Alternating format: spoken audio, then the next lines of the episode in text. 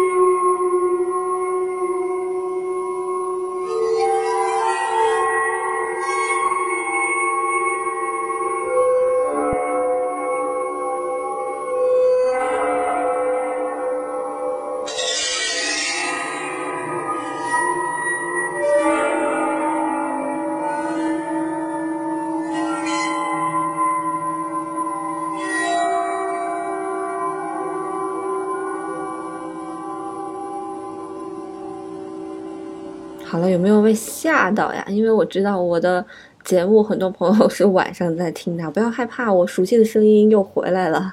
你刚才只是听到了个乐器，这个乐器叫做 waterphone。如果你觉得很害怕的话，那完全是你看恐怖片看的太多了，脑中浮现了不可描述的画面。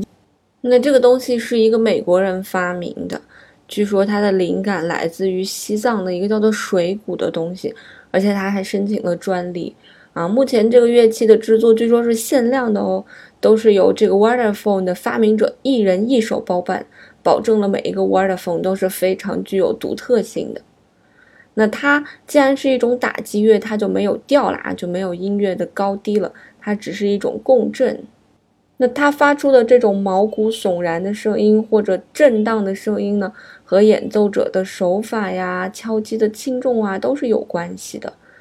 那很多人把这个 waterphone 称为恐怖水琴，因为恐怖电影当中常用嘛。我感觉基本上每一部恐怖片啊，只要是出现什么可怕的场景的时候，前面都会有这个音乐。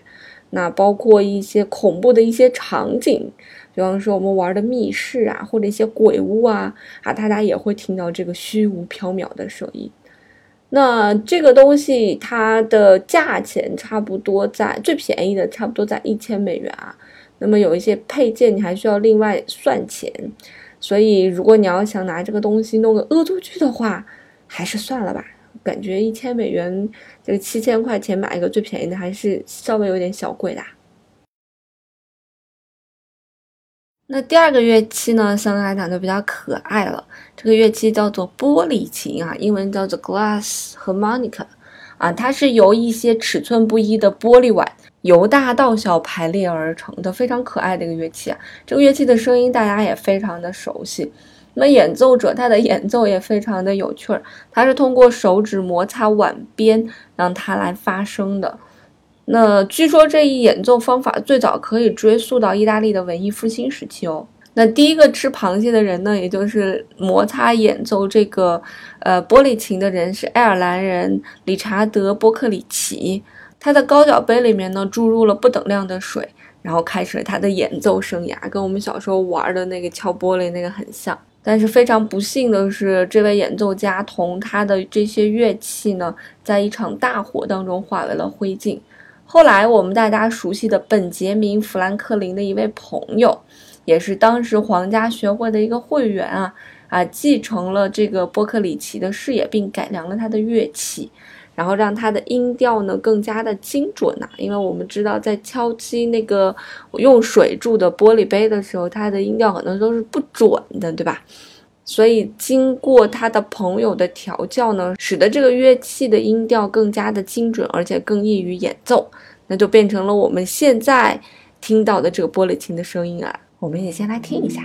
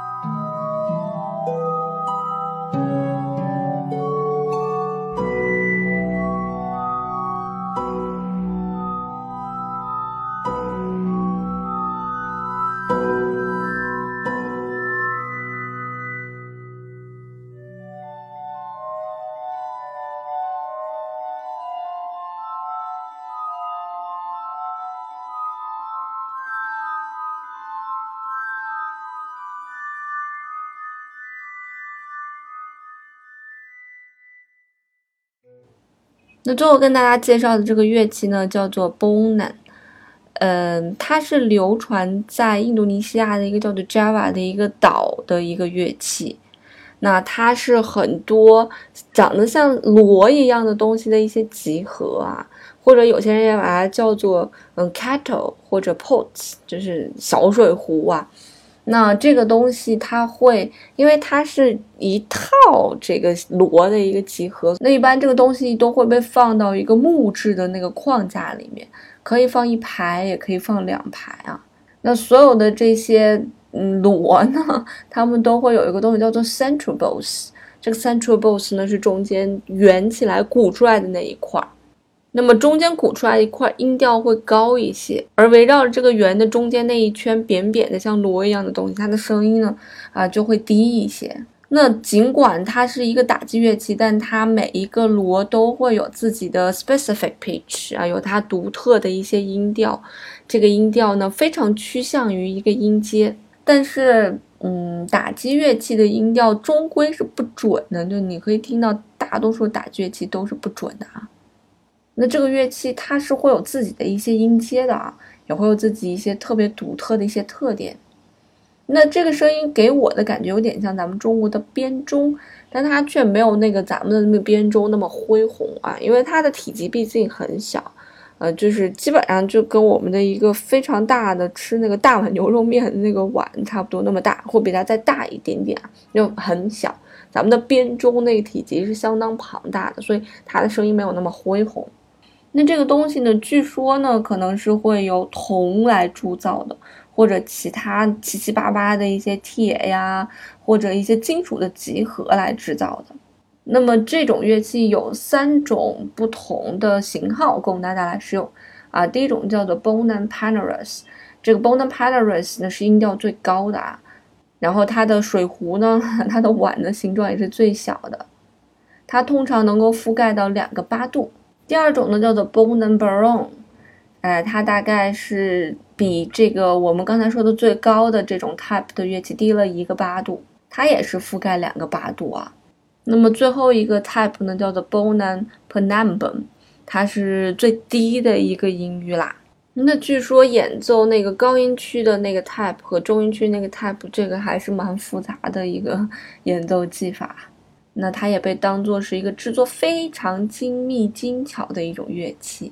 嗯，它会用一些非常简单的方式去演奏一些旋律，也会演奏一些伴奏型。